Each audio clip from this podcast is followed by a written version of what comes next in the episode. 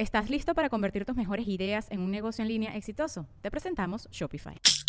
Tal vez no lo sabías, pero nuestro podcast More Than Mamis es un negocio. Y lo comenzamos, por supuesto, para desahogarnos y hablar sobre la maternidad, no para convertirnos en expertas de ventas y del e-commerce. Así que sí, necesitábamos ayuda para vender nuestro merch y poner en marcha nuestra tienda. Por eso estamos tan contentas de usar Shopify. Regístrate con tan solo un dólar por mes en shopify.com barra sonoro, todo en minúsculas. Ve a shopify.com barra sonoro para llevar tu negocio al siguiente nivel. Shopify.com barra sonoro. With everyone fighting for attention, how can your business stand out and connect with customers?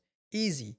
Get Constant Contact. Constant Contact's award winning marketing platform has helped millions of small businesses stand out, stay top of mind, and see big results fast. Constant Contact makes it easy to promote your business with powerful tools like email and SMS marketing, social media posting, and even events management. With Constant Contact, you'll reach new audiences grow your customer list, and communicate more effectively to sell more, raise more, and fast track growth. Don't know much about marketing? No sweat. Constant Contact's writing assistant tools and automation features help you say the right thing at the right time every time. Plus, you can send with confidence, knowing your emails are actually reaching your customers thanks to Constant Contact's best in class 97% deliverability rate. I'm a small business owner, and I believe that this is a great tool for other small business owners. In small businesses, you need to create a team. And if you're starting by yourself, Constant Contact can be the team that you need. Tackle any challenge with Constant Contact's expert live customer support. Plus, everything's backed by the 30 day money back guarantee. So get going and start growing your business today with a free trial at constantcontact.com. Just go to constantcontact.com right now. Constant Contact, helping the small stand tall. ConstantContact.com. Estás escuchando El Dolop, parte de Sonoro y All Things Comedy Network. Este es un podcast bilingüe de historia americana en el que cada semana yo, Eduardo Espinosa, le contaré un suceso histórico estadounidense a mi amigo José Antonio Badía, que no tiene idea de qué va a tratar el tema. Eh, tiene que ver con automóviles otra vez. Yes, boom, boom. Esos me gustan. Tiene que ver muy poco con automóviles, pero tiene que ver con automóviles. Dijiste totalmente todo lo contrario de lo que se ha tratado. No lo contrario, pero mira, es, pasó cerca de automóviles. Es como si que The Batman se trata de automóviles. Claro, ajá, algo así. El agua con radio funcionó bien hasta que se le cayó la mandíbula. ¿En qué ojo me pongo el parche? Malditos salvajes incultos. Pagaba 25 centavos a los niños de la localidad por cada perro o gato que le llevaran. No, espérate, ¿qué? El parque se hizo consciente, el parque probó la sangre, güey. ¿De qué se va Lo bueno es que nada más te trabas cuando lees, ¿verdad? Sí, sí, sí.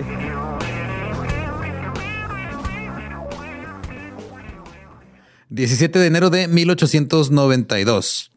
Henry Herbert Bennett, mejor conocido como Harry Bennett, nació en Ann Arbor, en Michigan. Era hijo de Vern Bennett y Frances Imogen Banks Bennett. Su padre era pintor de casas, su madre era maestra de escuela y Harry era el segundo hijo. Tenía un hermano mayor que se llamaba Hayes. Cuando Harry tenía dos años, su padre murió a causa de las heridas que recibió durante una pelea en un bar. Oh, fue. Sí, después Harry dijo, fue una pelea con un hombre que lo golpeó en la cabeza con una silla. Y ahí Ah, quedó. Qué triste. Tres años más tarde, su madre se casó con Robert Winslow, profesor de ingeniería de la Universidad de Michigan. Harry no se llevaba bien con su mamá ni con su padrastro. Y luego su padrastro murió seis años después. Pero hay un patrón aquí.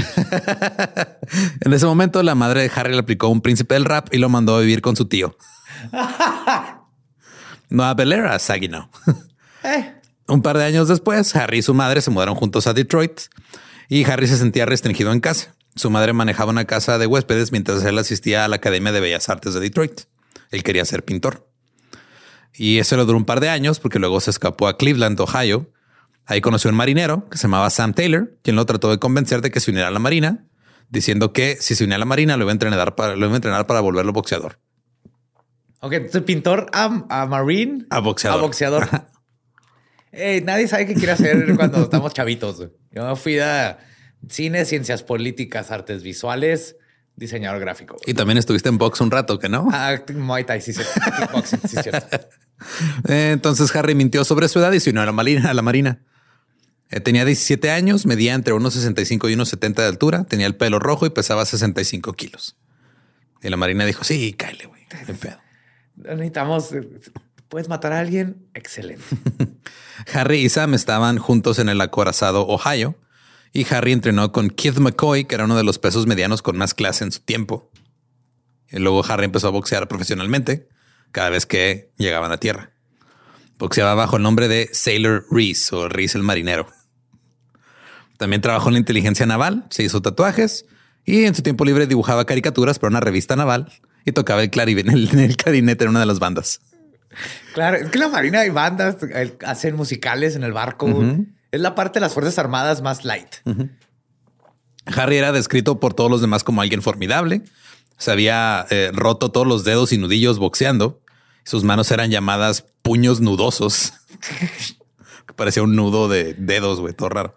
Tenía cicatrices en la cara y tenía eh, una torcedura en la mandíbula que se le habían roto en una pelea en la marina y terminó sirviendo dos veces. Luego se inscribió para trabajar como buzo de aguas profundas para un barco de la marina que realizaba trabajos de salvamento y cartografiaba la costa de África Occidental. Oye, él sí me ganó totalmente. se quería ser paleontólogo de niño. Ah, ahora soy podcaster. Sí, no, él fue pintor. ahora está cartografiando en África aguas profundas. Sí. Excelente. En un puerto en Senegal, una explosión debajo de la cubierta hizo que el barco se quemara hasta la línea de flotación y se sospechaba que Harry y otro marinero tenían la culpa. Así que hicieron lo que cualquiera haría. Huyeron hacia Senegal. Se dirigieron al puerto más cercano que estaba a 250 kilómetros de la costa. Eh, sobrevivieron principalmente comiendo maní y arroz. Siete días después, exhaustos, salieron de los pantanos de Dakar. Contaron una historia sobre un hombre senegalés que, a uno le cortó el rostro y le cortó el lobo de la oreja al otro antes de que pudieran mandarle un pantano. No sabemos si era cierto o si se hicieron la herida ellos solos para ir a contar esa historia después. El, monstruo senegalés del pantano es muy real, Espinosa. Luego eh, se subieron a un barco carguero español y regresaron a los Estados Unidos. Harry desembarcó en Nueva York y fue dado de baja de la Marina. Mientras estaba ahí, él y un amigo se pelearon con los funcionarios de aduanas en Battery Park. Era una riña que se convirtió en una pelea a puñetazos con la policía. Oh, what? Creí que se habían peleado de. No, no, es que no, no llené mi hoja de COVID y no tengo copias. Así empezó y luego terminaron agarrándose puñetazos con la policía. Es boxeador. así es como platican las cosas. Mientras tanto, el conocido periodista del New York Times y aficionado al boxeo, Arthur Brisbane, pasaba por ahí, vio la pelea y convenció a la policía de que liberara a los dos hombres. ¿Ok? Sí, porque aparentemente eso hace un periodista aficionado al boxeo. Llega con la policía y dice, ay, déjalo ir, güey, no hay pedo. Te partió la madre, acéptalo, güey. Este es su derecho a este hombre. Se metió, lo voy a hacer grande. Y este, eh, el otro amigo de Harry volvió al barco, pero Brisbane agarró a Harry y lo llevó a conocer a alguien que también era de Michigan, Henry Ford. ¿El Henry Ford? El Henry Ford. Ford le preguntó a Harry si le gustaría un trabajo en su nueva planta de Detroit que estaba en construcción.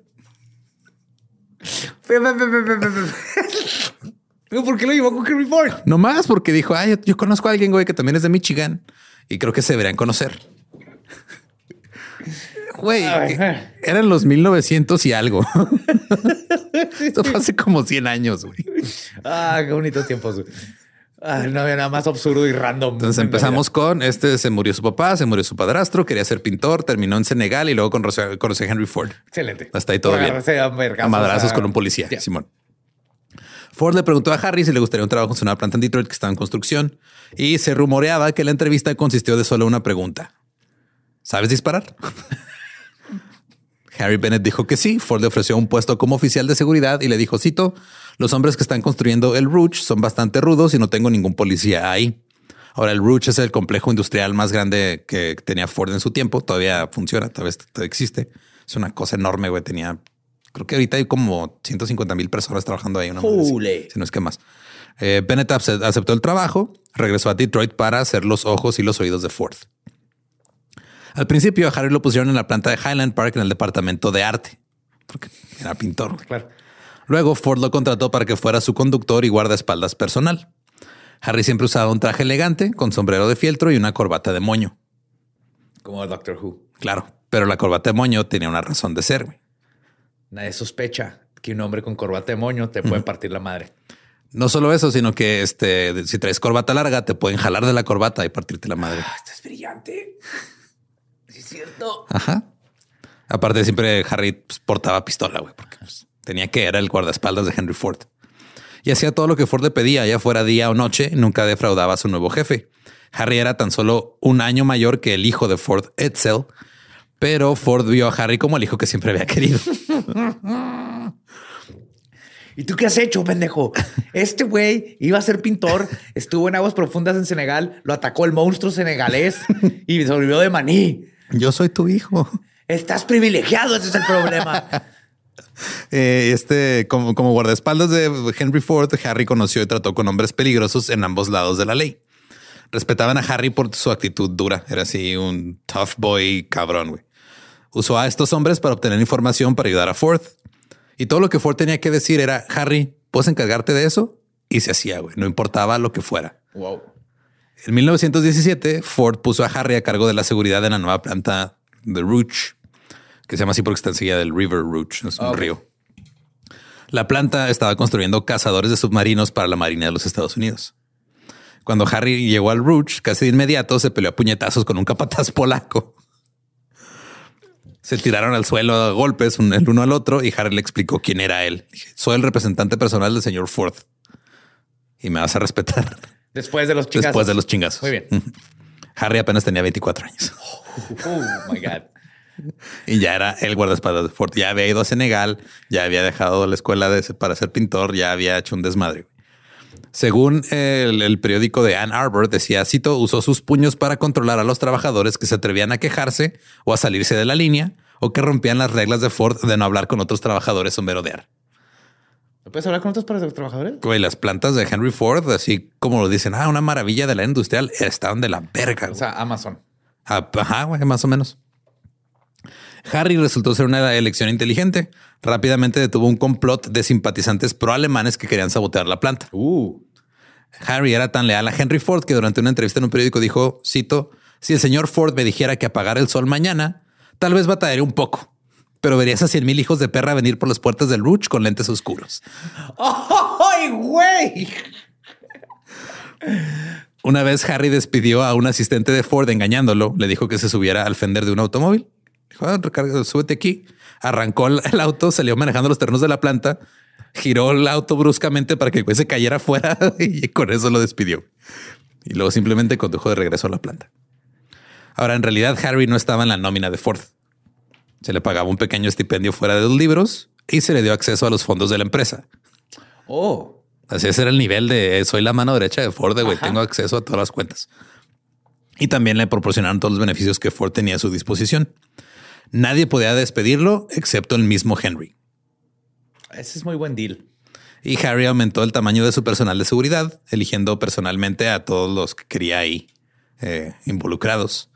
Estos hombres incluían jugadores de fútbol americano retirados, exboxeadores, luchadores, ex policías, convictos, mafiosos y pandilleros de Detroit.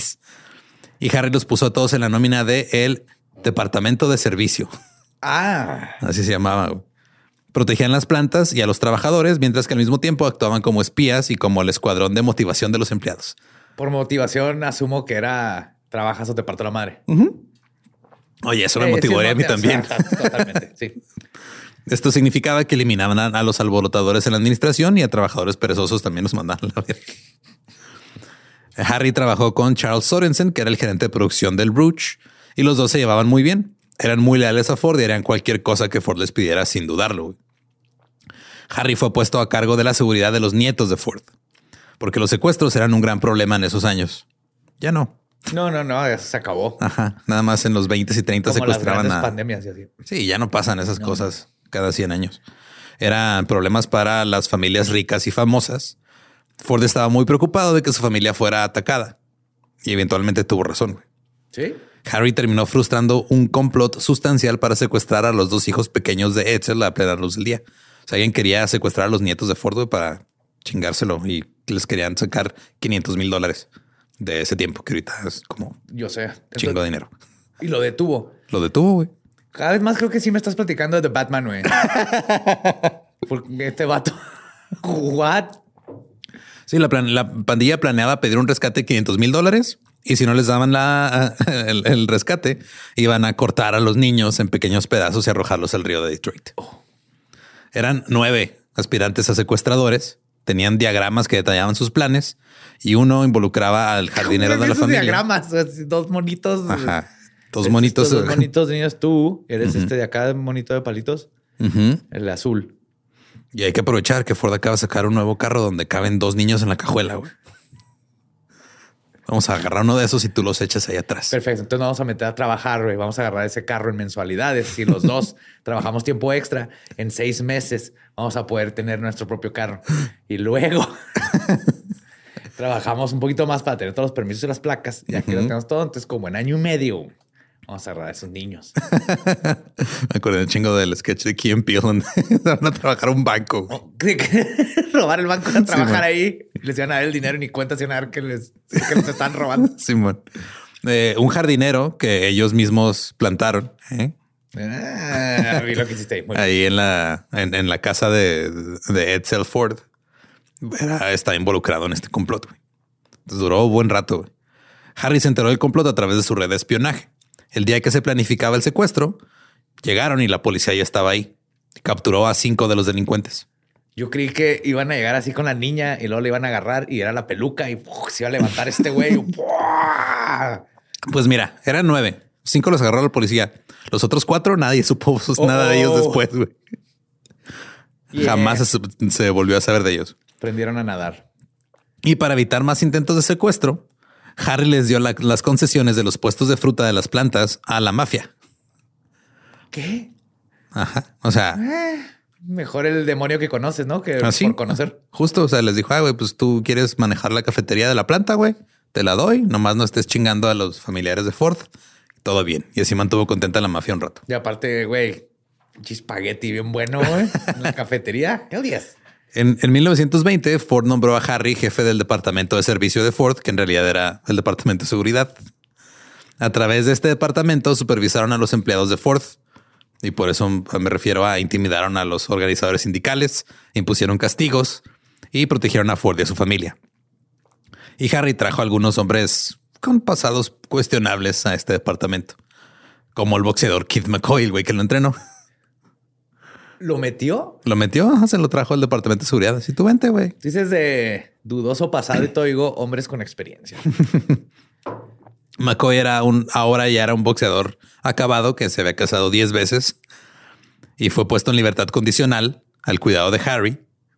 O sea, la policía le dijo, güey, te lo soltamos, pero es tu pedo, güey. Te echa el ojo. Que no Sí. se vuelva a casar, güey. Ya lleva 10, cabrón. Ajá, y la razón por la que estaba o sea, libertad condicional fue porque mató a su última esposa. Oh. Ajá. Ok. Entonces fue de ahí, güey, fueron 10, se chingó a una, güey, ya no dejes que se vuelva a casar. Ya. También contrató Harry a un secuestrador que se llamaba Joseph Laman, que le decían legs o piernas. No sabemos si era porque era muy alto o porque corría muy rápido, pero era el piernas. Y el Rouge era una maravilla de la era industrial, era la fábrica más grande del mundo en ese momento. Había 100 mil trabajadores en la línea de ensamble. Las materias primas llegaban a la planta y 33 horas después eran un automóvil recién salido. ¿33 horas? Sí, güey, en 33 ¿De horas. fierro a auto? Sí, pues de materia prima. Wow. O sea, armaban carrocería, partes, todo y ya. Y esto fue hace 100 años. güey. Eh, Edsel Ford no estaba en la misma longitud de onda que su padre que Harry. Pues era hijo de papi, güey. O sea, él nació en dinero.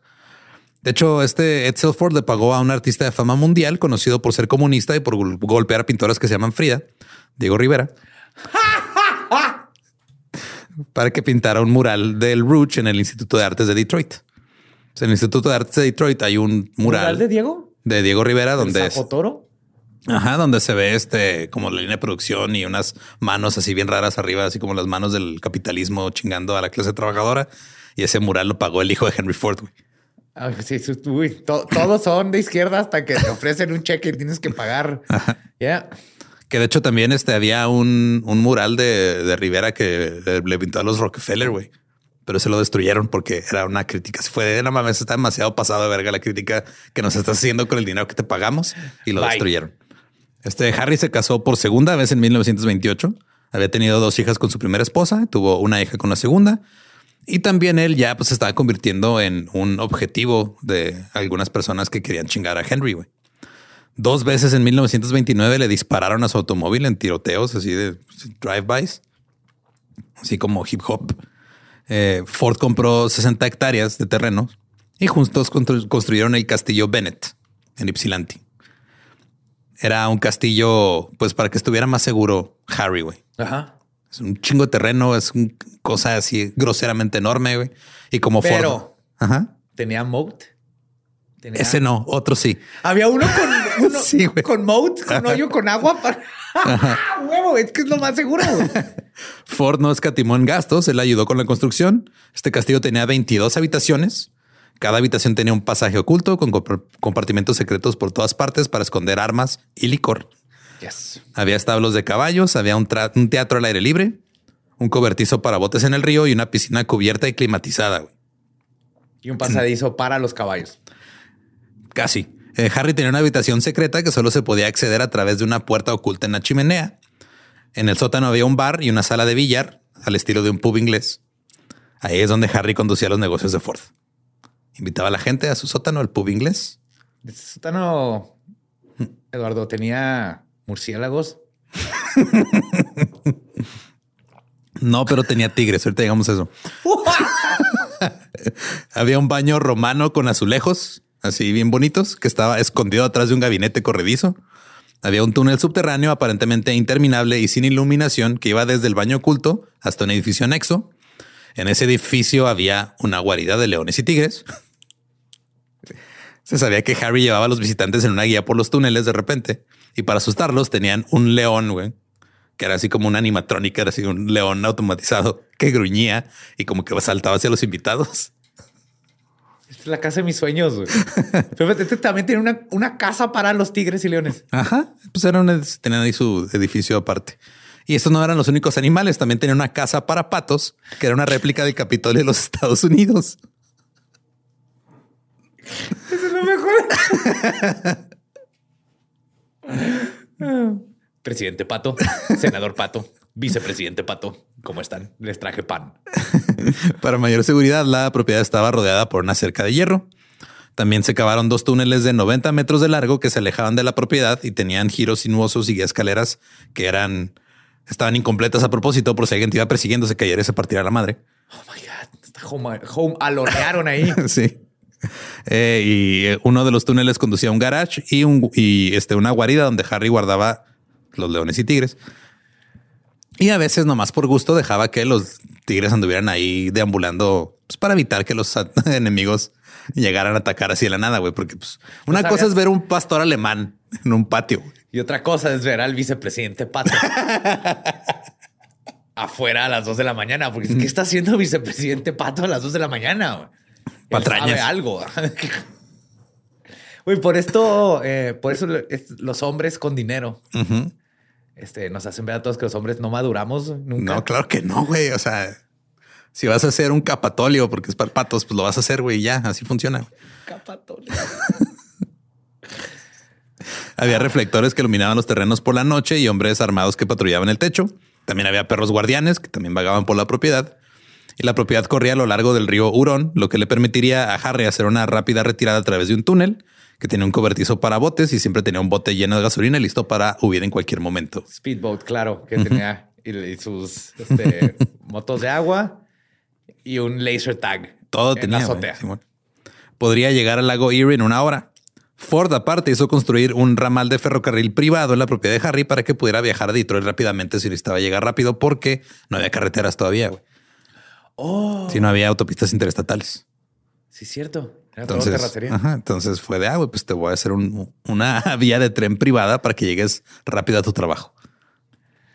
También en la propiedad tenía, eh, eh, existía algo que se llamaba el escondite de Bennett.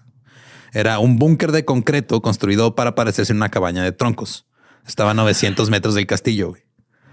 Entonces era todo concreto y luego la fachada era así como Claro, güey. Tienes que sentirte cómodo ahí. Si te vas a que estar ahí seis, siete días, necesitas tener tu Netflix, y un- poder este, hablarle al don presidente Pato a ver si está bien, escuchar sus crackers. Ajá.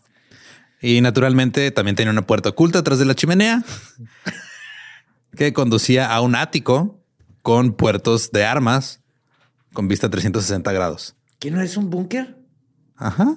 ¿Que el búnker no está bajo la tierra? No, este no, este era como una Ah, cabaña. ok. Sí, por eso estaba disfrazado de Pero cabaña. hiciste güey. pensar cómo se llama el ático de un, De un búnker. de un, de un primer subterráneo.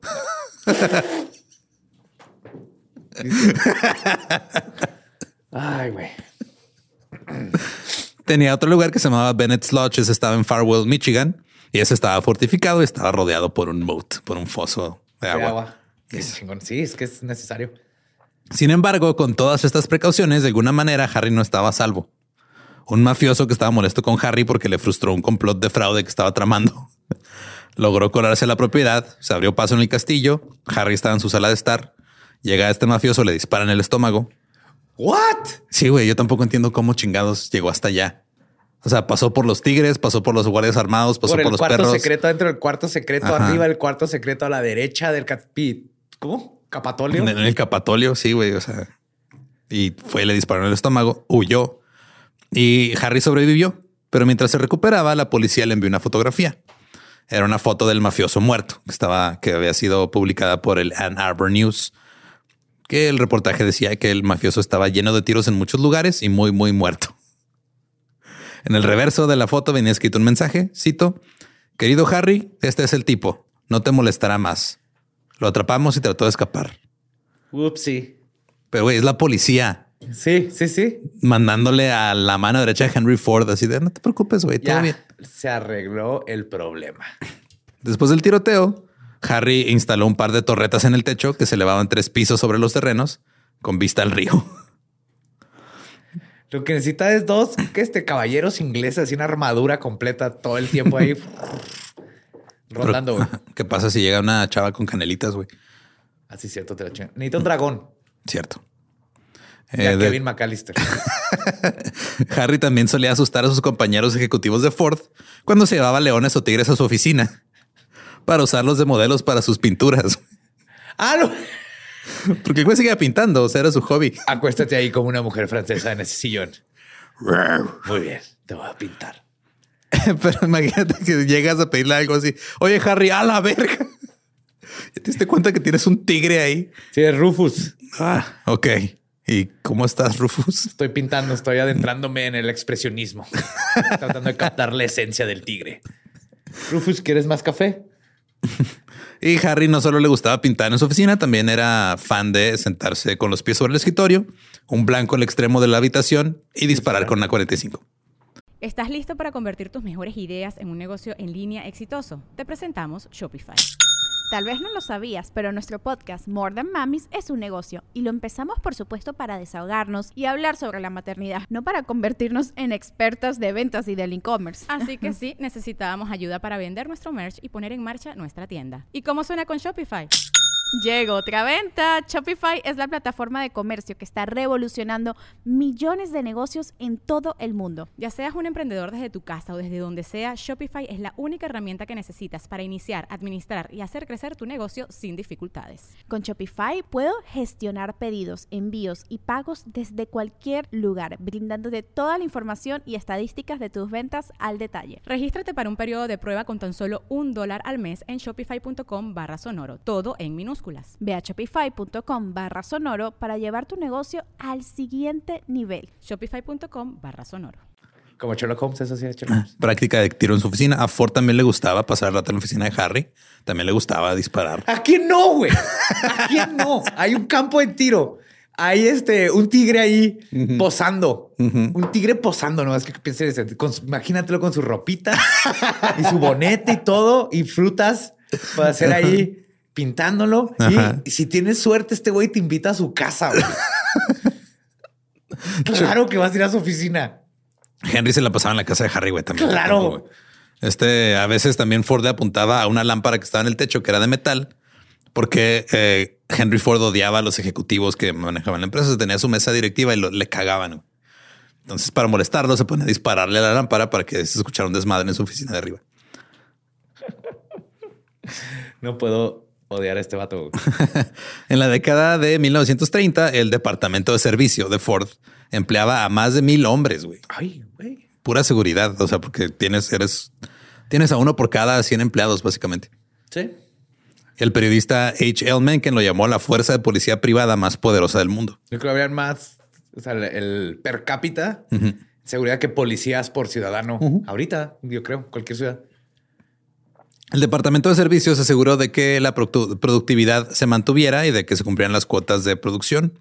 Los miembros del departamento golpeaban a los trabajadores en la línea por ir demasiado lento o por hablar de más o por quejarse O porque ir al baño. o por querer hacer pipí o por todo. De hecho, lo seguían al baño, güey, para ver si, si estaban usando su tiempo de no baño fueran a robar, güey, una puerta de una F-150. A eso vamos. Trabajar en la planta era como estar bajo la guardia del ejército porque la planta de Ruch era un lugar difícil y había muchos robos. Los trabajadores decían entre ellos que su sueldo era 6 dólares por día más refacciones. Ah, excelente. O sea, todo lo que pudiera sacar. güey. Un catalizador por aquí, un alternador por allá. Cuando yo trabajé en una maquila que hacía arneses para los autos, pues, se robaban el cable. Güey, me acuerdo que una vez a la salida agarraron a una señora que se metió carretes de cable de cobre así en, en el brasier, güey. ¿Neta? Simón. Y se iban y lo vendían al kilo, así. Ajá. Y este, o sea, en más, en el tiempo que duré en esa maquila, corrieron a dos o tres personas por robarse mismo. alambre, güey. Ahora imagínate en esa, en esa época los pinches carros. O sea, tú ves ahorita la foto de un carro viejo y no dimensionas el tamaño de un carro viejo, güey. Eran enormes esas madres. Yo lo traes, es un rinoceronte, güey. Del tamaño. Ah. Sí, están enormes. llegaba- porque vi una foto de mi abuelo, bisabuelo, Ajá. con un Ford. Y el, estaba, mi abuelo era de un 80 y algo, era alto. Bueno, bisabuelo. Y está, el techo le queda más arriba. y Sí, es- o sea, están del tamaño de una camioneta. O sea, una SUV ahorita es más o menos del tamaño de que era un, un sedán Ándale. antes. Sí. Eh, Harry se mantenía al tanto de las cosas gracias a sus espías. Un sábado por la mañana, dos autos llenos de hombres armados se detuvieron frente a la oficina principal de Ford Company. Salieron una docena de hombres armados. En ese momento, Harry pasó por la puerta de la oficina, caminó tranquilamente hacia ellos y les dijo, cito, no pueden salirse con la suya. Es demasiado difícil. Detrás de estas puertas tengo 25 de los hombres más rudos del país. Y dos leones que saben posar. Puede que entren y consigan el dinero, pero seguro algunos de ustedes morirán. Si alguno de ustedes vive para escapar, estos muchachos los perseguirán uno por uno hasta que todos estén muertos. Estos tipos tienen trabajos fáciles y dinero fácil conmigo y no serán muy amables con ustedes por entrometerse. Piénsenlo bien. Qué bonito. Democracia. Que democracia este Diplomacia. diplomacia.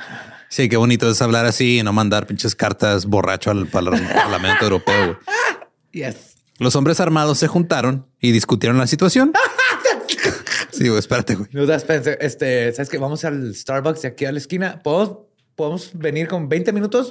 Sí, ¿tú crees que sigan aquí los hombres armados si regresamos en 25 minutos? Sí, aquí- aquí van a estar. ¿Van a estar los 25 todavía o van, se Sí, van? totalmente. ¿A qué hora salen? güey? Depende. Este, va- va- vayan al Starbucks. Ahí el este, la clave del, del Wi-Fi. Eh, luego subieron a sus autos y se fueron. Harry regresó a la oficina y siguió trabajando. Siguió pintando su tigre. Sí, güey. Nadie sabe si realmente había 25 güeyes armados atrás de esa puerta, güey. O sea, no hay manera de saber si sí o si no. No, no, no, no, claro. O sea, el bluff. Ajá, o sea, Harry, o sea, tal vez sí los tenía, tal vez no, güey. Digo, de que tenía un chingo de gente trabajando para él, sí, pero no sabemos si en ese momento estaban listos para atacar. Y esto sucedió durante 1929, la Gran Depresión. Y este, nada más una nota aquí para que se enteren qué clase de persona era Henry Ford. Henry Ford culpó a los pobres de la Gran Depresión. Ah, sí. Cito. Estos son tiempos realmente buenos, pero solo si lo sabes aprovechar. El hombre promedio realmente no haría un día de trabajo a menos que lo atrapen y no pueda escapar de él. Yes, es el Jeff Bezos de su época. Sí. Eh, Ford no tenía mucha empatía por los trabajadores y la industria automotriz sufrió un chingo durante la Gran Depresión. Después de la caída del mercado de valores en el 29, alrededor de el 80% de la industria ya no estaba produciendo. Para 1932, varios ciudadanos de Detroit ya estaban muriendo de hambre. Ford Motor Company era uno de los empleadores más ricos. Había despedido a dos tercios de sus empleados. Que con una planta de ese tamaño. Sí, güey, pues mandas a la chingada a to- toda la ciudad, a toda la región. Creo que no sabías, sabes que en la Gran Depresión se inventó el cambiar de look los carros. Ah, no, sabía. O sea, antes pues todo era igual, el modelo. Y fue Chrysler que en la Gran Depresión dijo hay que cambiarlo y hacer uno para que la gente ya no quiera el que ya tenga. Y que era el nuevo. Ok. Y pues la, sí había gente con dinero en la Gran Depresión. Sí, sí. Y eran los que empezaron a comprar y es donde ya los demás dijeron, ok, ahora vamos a hacer el nuevo modelo por año y cambiar todo eso. Ok. Eh, mientras tanto estaban los consejos eh, del Consejo de Desempleados, estaba también la trabajadora, eh, perdón, los Trabajadores Automotores Unidos, que es la UAW por sus siglas en inglés, United Auto Workers. Y había grupos organizadores de sindicatos que decidieron organizar una marcha contra Ford y sus políticas de empleo. Un grupo de trabajadores de la fábrica se reunió para prepararse para la marcha y una manifestación prevista para el día siguiente. Tenían una lista de demandas, que eran 14 puntos. Número uno, los patos de su guarura viven mejor que nosotros. Continúo. Ellos se alcanzan pan. Tienen una, viven en la Casa Blanca. Este era, incluían pues trabajos para los empleados que despidieron, el derecho a organizar sindicatos, asistencia médica, el fin de la discriminación racial en la contratación y un aumento de salario. Todo quieren, va. Todo quieren. En la mañana del 7 de marzo de 1932, unas 4.000 personas, que eran antiguos y actuales trabajadores de Ford, así como desempleados de otras plantas y de otros lugares, se reunieron en las afueras de Detroit. Los manifestantes planeaban caminar hasta Dearborn, Michigan, para llegar al complejo Ford River Rouge. Un líder de la marcha dio un discurso a los manifestantes, enfatizando la resistencia pacífica y el comportamiento ordenado durante la marcha. Eran trabajadores desesperados, hambrientos, eh, y las temperaturas estaban bajo cero. Uh. Sus letreros decían cosas como denos trabajo, queremos pan, no migajas, y impuestos para los ricos, alimento para los pobres. De hecho, creo, que ahí, andaba Bernie Sanders, güey. Tenía como 45 años. ahí empezó su carrera. Cuando entraron en Dearborn, se encontraron con la policía de la ciudad. Porque la policía trabaja para las empresas, no trabaja para el pueblo. Sí. Eh, les dijo a todos que se dispersaran. Ellos no lo hicieron. Ninguno de los manifestantes estaba armado. Pero de todos modos, la policía les echó gas lacrimógeno. Luego, los manifestantes comenzaron a defenderse arrojando piedras y puñados de tierra. La policía se retiró temporalmente y los manifestantes continuaron hacia la fábrica. Cuando llegaron hacia la fábrica, la policía de Dearborn, el departamento de bomberos, la policía de Detroit, la policía estatal de Michigan y las fuerzas de seguridad privada de Ford Motor Company los bloquearon. Luego el departamento de bomberos los roció con agua fría. Los manifestantes solo pudieron defenderse con piedras. La policía y la seguridad de Ford empezaron a disparar contra los manifestantes que empezaron a correr. Harry subió a su auto y los persiguió disparando por la ventana. También este, le respondieron tirando piedras al coche. Una piedra, una piedra fue arrojada a través de la ventana abierta, golpeó a Harry en la cabeza. Aturdido, Harry abrió la puerta del coche y sacó su pistola y empezó a disparar a lo loco hacia la multitud. La policía y sus hombres se apresuraron a salvarlo y empezaron a disparar ametralladoras contra los manifestantes. Mientras Harry estaba siendo arrastrado a un lugar seguro por sus hombres de seguridad, sacó una de sus pistolas y disparó otra vez contra la multitud. Fue llevado al hospital y resultó que tenía el cráneo fracturado por el piedrazo. Bien. Los líderes cancelaron el resto de la marcha. Cuatro hombres murieron, más de 60 resultaron heridos. Los muertos eran todos miembros de la Unión de Jóvenes Comunistas. Fueron arrestados 50 manifestantes. Se También un chingo. El agua de los bomberos, y yo creo que hubo muchos resfriados. Esta eh, se llamaba, originalmente se llamaba la Marcha de Hambre de Ford. Era como una manifestación. Pasó a conocerse como la Masacre de Ford. Esto condujo a una protesta nacional contra la brutalidad policial. Nada más voy a volver a repetir. Voy a repetirlo, luego voy a volver a repetirlo. Esto condujo a una protesta nacional contra la brutalidad policial. Esto condujo a una protesta nacional contra la brutalidad policial en 1929, güey. 60 mil participaron en el cortejo fúnebre de los cuatro muertos y la procesión cantó el himno socialista. Mientras tanto, Henry Ford era ahora el hombre más rico del mundo. Y era tan antisindical y anticomunista que se convirtió en un entusiasta partidario de Hitler. What? Ford publicó un folleto de cuatro volúmenes llamado The International Jew, o el judío internacional, que fue un éxito de ventas en Alemania. Las oficinas del Tercer Reich estaban llenas de copias de esto que publicó Henry Ford. Hitler tenía un retrato al óleo de cuerpo entero de Henry Ford en su oficina en Múnich. ¿No es cierto? ¿Es en serio? Es neta, güey. Por favor, dime que, estaba a un lado del tigre y lo pintó todo. lo pintó Harry, probablemente. Ahora, el único hijo de Henry, Edsel, simpatizaba con los trabajadores y no le caía bien Harry. Él alentaba la cooperación y la negociación con el sindicato, pero su papá no quería nada de eso. Su papá le dijo que necesitaba endurecerse y parecerse más a Harry Bennett. Ahora se suponía que Edsel se iba a hacer cargo de la compañía, pero Henry Ford quería que Harry se hiciera cargo de la compañía. La mayoría de los biógrafos dicen que Ford trató a su hijo con crueldad. Televisa, pon atención, empieza a escribir desde aquí en adelante. Tienes tu nueva telenovela. Y Harry se jactó de que estaba este, más cerca de Henry que incluso su propio hijo. Ford y Harry se volvieron cada vez más cercanos, se reunían todos los días en la oficina del sótano de Harry. Ford confió importantes decisiones comerciales a Harry y cuando Ford este, se acostaba con sus sirvientas, Harry lo encubría. Claro. En 1933, por alguna extraña razón que no conocemos, Margaret se divorció de Harry y se llevó a su hija. En 1935, este Roosevelt firmó la ley Wagner que ayudaba a la causa de la sindicalización. Les garantizaba a los trabajadores el derecho a la negociación colectiva. Y hubo una huelga de este en Flint que condujo a la sindicalización de Chrysler y de GM, General Motors. Harry se volvió a casar en 1936, ahora con Esther Beatty, una enfermera que trabajaba en la estación de primeros auxilios de Ford. Esther trajo a otra hija de Harry al mundo. En 1937, después de que la Corte Suprema confirmara la ley Wagner, los organizadores vieron la oportunidad de por fin sindicalizar Ford Motor Company. Ahora la UAW comenzó su campaña colocando vallas publicitarias que decían Fordismo es fascismo y sindicalismo es americanismo. Se llevaron a cabo reuniones sindicales secretas en toda la planta para tratar de agarrar líderes este, que quisieran pues, armar todo el desmadre y los líderes de la UAW decidieron que tenían que hacer un movimiento audaz para mostrar a los trabajadores que el sindicato era tan fuerte y poderoso como el régimen culero de Henry Ford. Ahora, lo primero que hicieron fue volar un avión a baja altura sobre la planta con un altavoz que les estaba diciendo, pues, vamos a sindicalizarnos.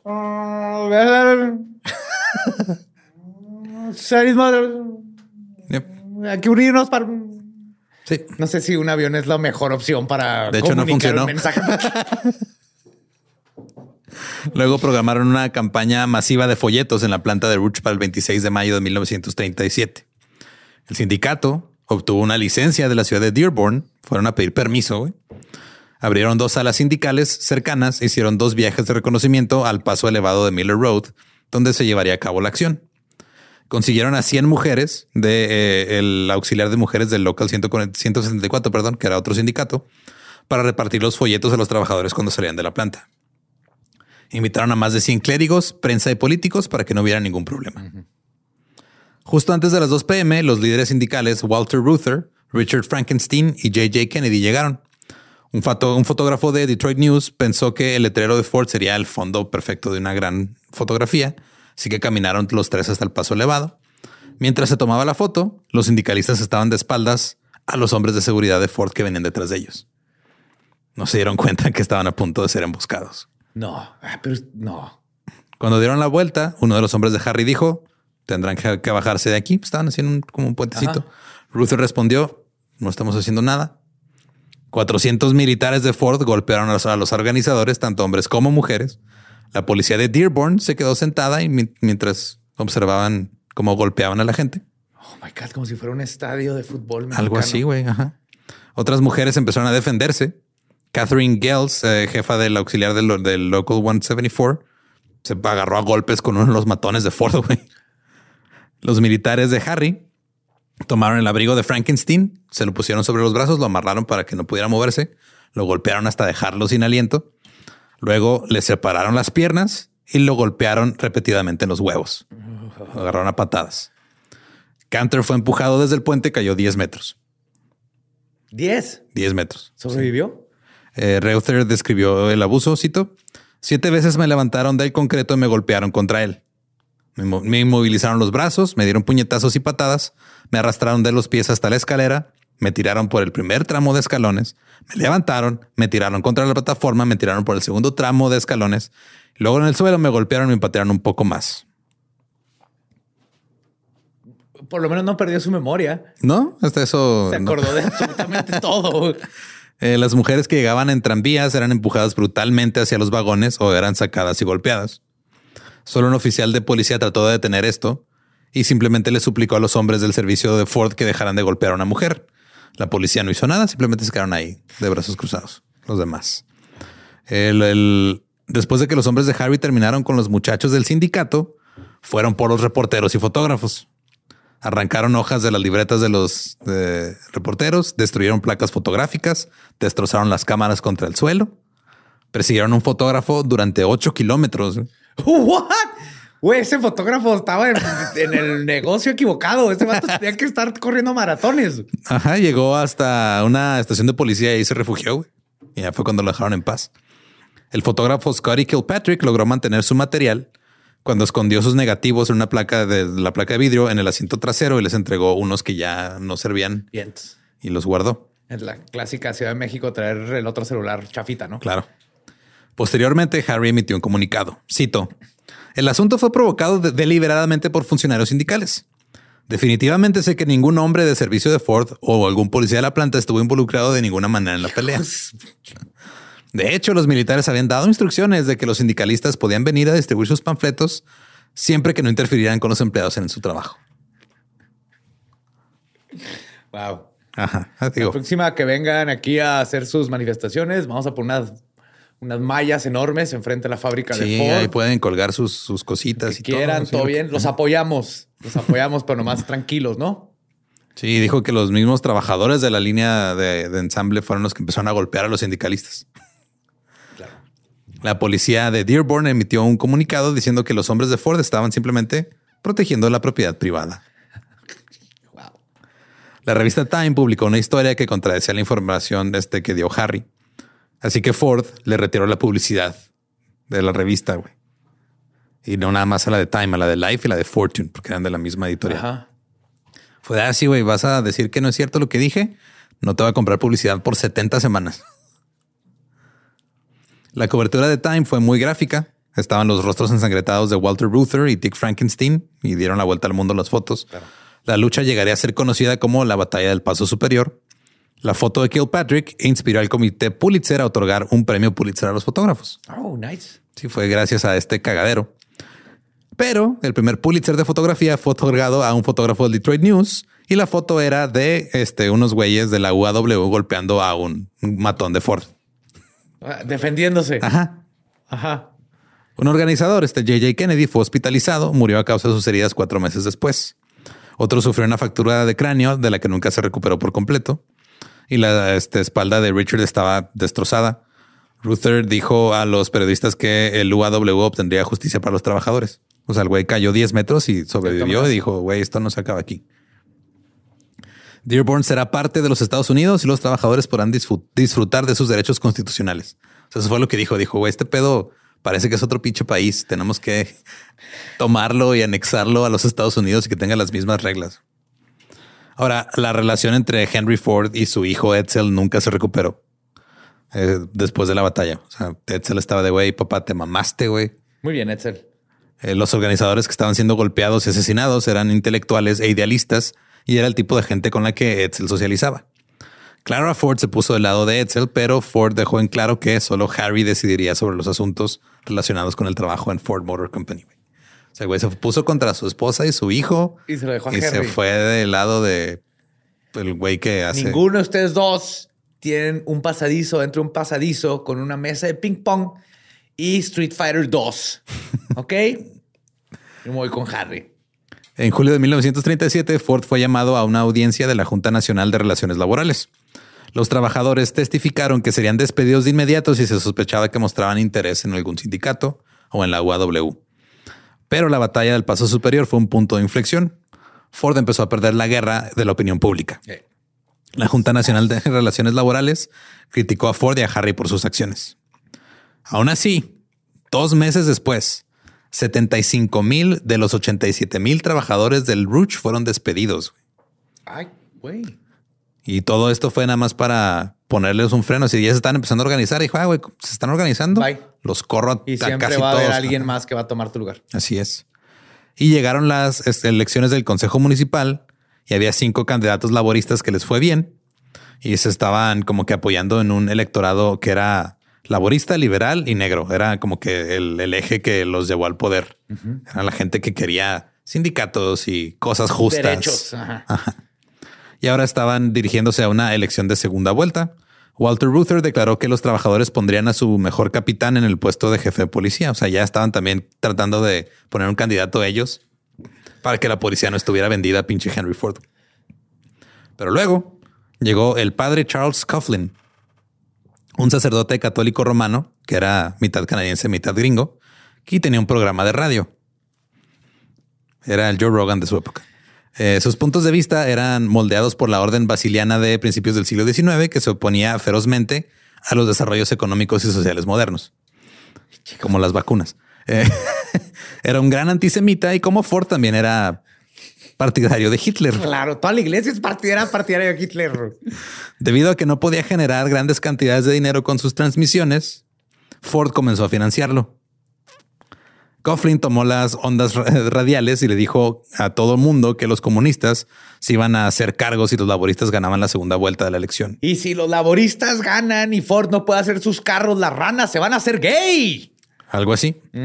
Una histeria anticomunista golpeó a Detroit y Coughlin también comenzó a trabajar con Harry para detener a la UAW. Pánico soviético. Es un sacerdote, güey. Está trabajando con el matón de Henry Ford.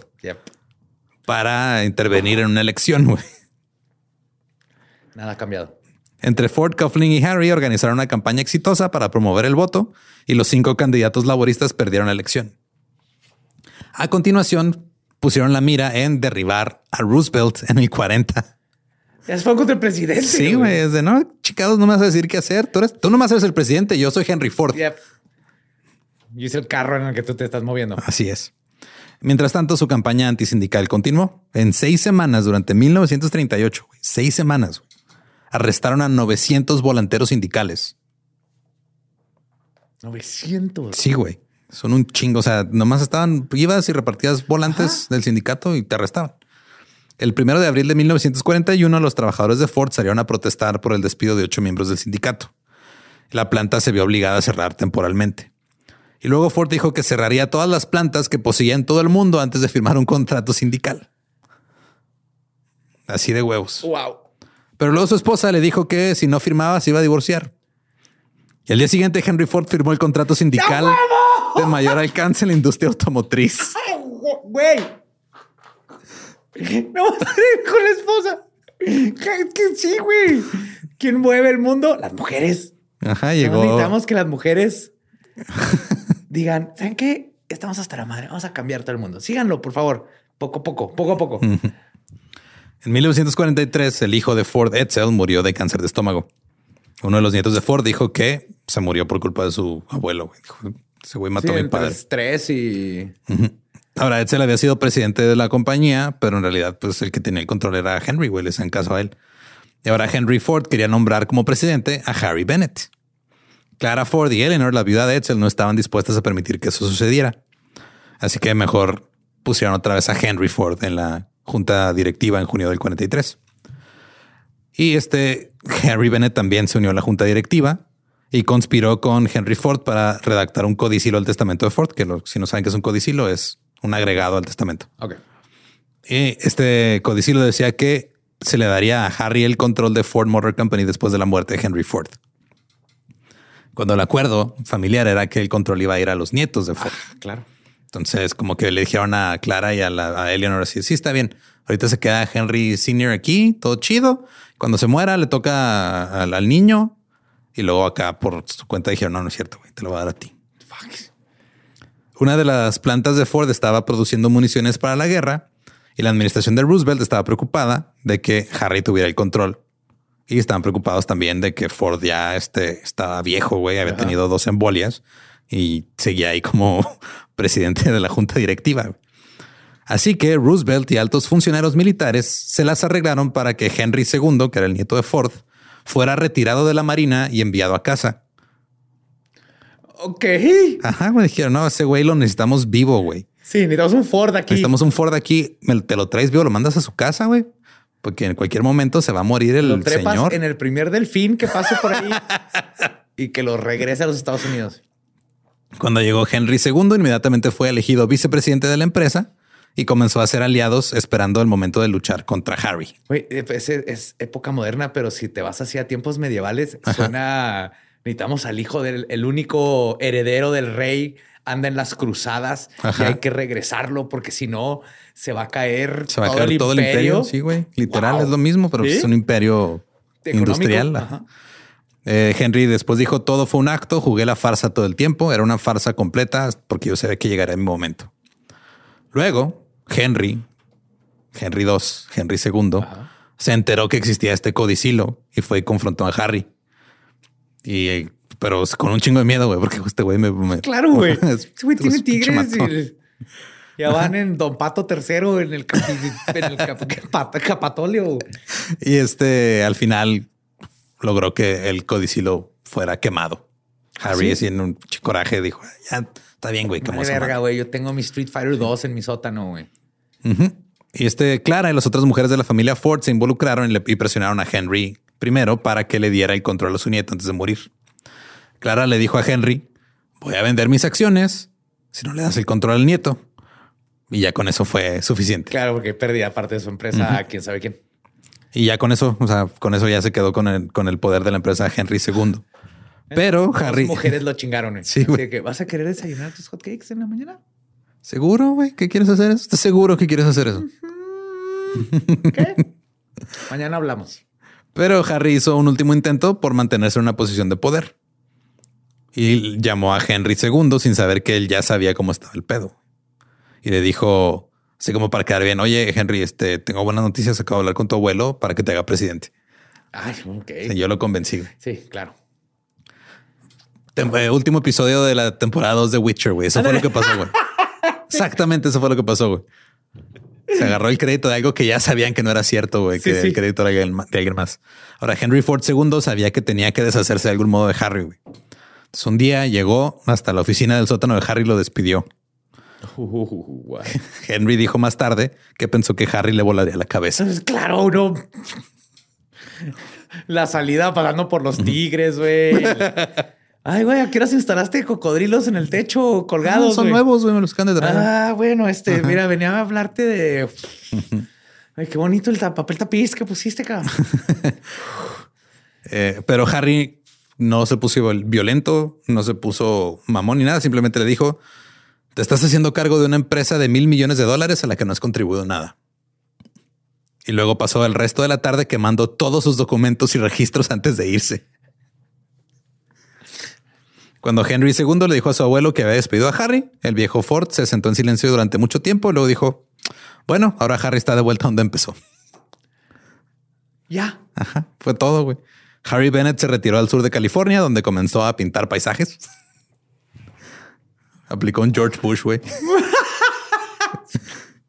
con, su tigresa, Eleanor. Obtuvo una pensión mensual de 426 dólares de la empresa. de Ford. ese tiempo? Sí. Durante una tormenta en 1947 se fue la luz en la mansión de Henry Ford. Henry se cayó por las escaleras y murió. ¿Es en serio? Sí, güey. ¿No sabes que se había muerto Henry Ford? Se cayó las escaleras y, o sea, ya estaba viejo, ya estaba fregado por las embolias y todo, pero ah, Harry no fue al funeral porque para él Ford había muerto el día que dejó que su nieto se hiciera cargo de la empresa. Oh, es nazi. A mí se me hace que había algo más, eh. Es pues probable, no sabemos. A mí se hace que Harry tenía algo más que nomás lealtad. Harry sufrió un derrame cerebral en 1973. Fue internado en un asilo para ancianos en el 75 y murió el 4 de enero de 1979 en Los Gatos, California, a la edad de 86 años. Wow. Le sobrevivieron sus cuatro hijas. Sí, güey. Se le tocó ver a los hippies. Se le quite al culero. Eso le ha dolido un chingo. Sí, le haber calado bien, Ver a la gente libre tomando LSD, güey. Sí, y en, el, en la actualidad, pues en la planta de River Rouge está el, local 600, que es uno de los sindicatos más fuertes del sindicato de la UAW de todo Estados Unidos. Entonces, el sindicato, pues ganó al final. Ajá. Pero no mames, qué pinche cagadero hicieron. Totalmente. Pero viene ahí en tu escrito dónde está la casa esta. ¿Qué pasó con? Ahí, está, la casa, güey, en Michigan todavía. ¿Todavía? Simón. ¿Y están todos los patos? No sé, eso sí no sé. Espero que hayan mantenido con récord y, todo, y, las fotos de los diferentes patos que han sido presidentes. Sí, hay fotos de la hay fotos de, la casa y todo. Está, está estúpidamente enorme, güey. Es una cosa que dices, ¿qué chingados pasó aquí? ¿Por qué construyeron eso? Eso no tiene sentido, pero pues se fue la historia de Harry Bennett, el guardaespaldas de Henry Ford. Increíble. Diagonal, tal vez Batman. Batman, si hubiera seguido la línea de. O sea, es Batman si le importara más la empresa que eh, lo que hace fuera es Batman su empresarial. Simón. O sea, es, Bruce Wayne si realmente quisiera que Wayne Enterprises fuera una empresa al nivel de Ford. Si no le estuviera usando nada más para financiar su, pues, su búsqueda implacable de justicia. Yes. The vengeance. I'm vengeance. Eh, recuerden que nos pueden seguir en, bueno, si quieren escuchar el episodio en inglés, es el episodio 261 de, eh, de The Dollop, Henry Ford's Henchman. Y este nos pueden seguir en todos lados como arroba el Dollop. A mí me encuentran como arroba ningún Eduardo. me encuentran como el Diablo. Y si no conocen su historia, están condenados a que no se acuerden que tienen que hacer lo que su esposa les dice de vez en cuando. Siempre. Si no estás acá sin tus desayunitos y muchas otras cosas. ¿Estás listo para convertir tus mejores ideas en un negocio en línea exitoso? Te presentamos Shopify. Tal vez no lo sabías, pero nuestro podcast More Than Mamis es un negocio y lo empezamos por supuesto para desahogarnos y hablar sobre la maternidad, no para convertirnos en expertas de ventas y del e-commerce. Así que sí, necesitábamos ayuda para vender nuestro merch y poner en marcha nuestra tienda. ¿Y cómo suena con Shopify? Llegó otra venta. Shopify es la plataforma de comercio que está revolucionando millones de negocios en todo el mundo. Ya seas un emprendedor desde tu casa o desde donde sea, Shopify es la única herramienta que necesitas para iniciar, administrar y hacer crecer tu negocio sin dificultades. Con Shopify puedo gestionar pedidos, envíos y pagos desde cualquier lugar, brindándote toda la información y estadísticas de tus ventas al detalle. Regístrate para un periodo de prueba con tan solo un dólar al mes en shopify.com barra sonoro, todo en minúsculas Ve a shopify.com barra sonoro para llevar tu negocio al siguiente nivel. Shopify.com barra sonoro. ¿Estás listo para convertir tus mejores ideas en un negocio en línea exitoso? Te presentamos Shopify. Tal vez no lo sabías, pero nuestro podcast More Than Mamis es un negocio y lo empezamos por supuesto para desahogarnos y hablar sobre la maternidad, no para convertirnos en expertas de ventas y del e-commerce. Así que sí, necesitábamos ayuda para vender nuestro merch y poner en marcha nuestra tienda. ¿Y cómo suena con Shopify? Llegó otra venta. Shopify es la plataforma de comercio que está revolucionando millones de negocios en todo el mundo. Ya seas un emprendedor desde tu casa o desde donde sea, Shopify es la única herramienta que necesitas para iniciar, administrar y hacer crecer tu negocio sin dificultades. Con Shopify puedo gestionar pedidos, envíos y pagos desde cualquier lugar, brindándote toda la información y estadísticas de tus ventas al detalle. Regístrate para un periodo de prueba con tan solo un dólar al mes en shopify.com barra sonoro, todo en minúsculas Ve a shopify.com barra sonoro para llevar tu negocio al siguiente nivel. Shopify.com barra sonoro. It is Ryan here and I have a question for you. What do you do when you win? Like, are you a fist pumper? A woohooer, a hand clapper, a high fiver. I kind of like the high five, but if you want to hone in on those winning moves, check out Chumba Casino. At ChumbaCasino.com, choose from hundreds of social casino style games for your chance to redeem serious cash prizes. There are new game releases weekly, plus free daily bonuses. So don't wait. Start having the most fun ever at ChumbaCasino.com. No purchase necessary. VGW. Void were prohibited by law. See terms and conditions. 18 plus.